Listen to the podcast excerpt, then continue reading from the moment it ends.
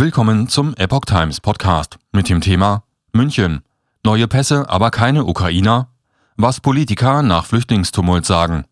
Ein Artikel von Steffen Munter vom 1. April 2022.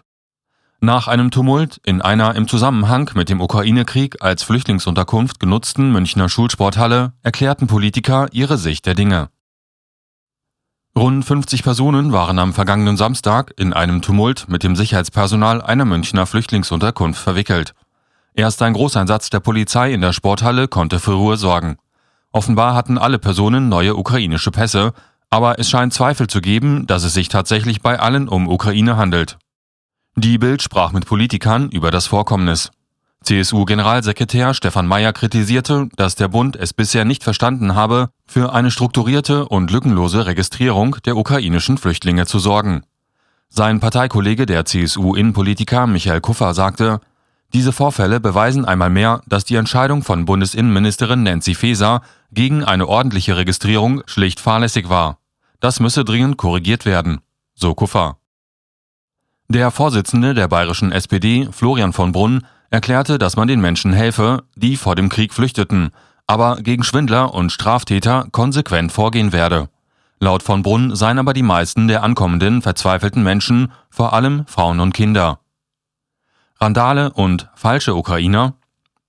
Da verdient sich gerade jemand in der Ukraine eine goldene Nase, meinte die bayerische Polizeibeamtin nach einem schweren Tumult in der Flüchtlingsunterkunft am Marsplatz 8 in München zwischen rund 50 mutmaßlichen ukrainischen Flüchtlingen, dem Sicherheitspersonal und der Polizei.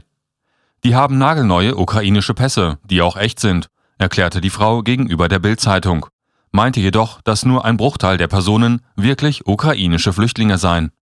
Die Sicherheitsbeamtin, die anonym bleiben will, erklärte, dass sich unter den an den Vorkommnissen am vergangenen Samstag beteiligten Personen auch Großfamilien befunden hätten, die man den Sinti und Roma zuordnen könne. Laut Informationen der Zeitung sollen zwei Sinti-Großfamilien an dem Tumult beteiligt gewesen sein. Angefangen hatte alles damit, dass einige der Leute nach Angaben der Polizistin aufgrund einer Krätzeerkrankung von den anderen abgesondert werden sollten. Die Situation eskalierte, die Personen bewaffneten sich den Schilderungen nach teils mit Stühlen und Eisenstangen und bedrohten das Wachpersonal der Einrichtung. Ein Wachmann soll Pfefferspray eingesetzt haben, woraufhin 20 Personen Augenreizungen erlitten. 30 Polizeistreifen sollen im Einsatz gewesen sein. Der Wachmann soll wegen gefährlicher Körperverletzung angezeigt worden sein, zwei andere Personen, 32 und 33 Jahre alt, wegen besonders schwerem Landfriedensbruch.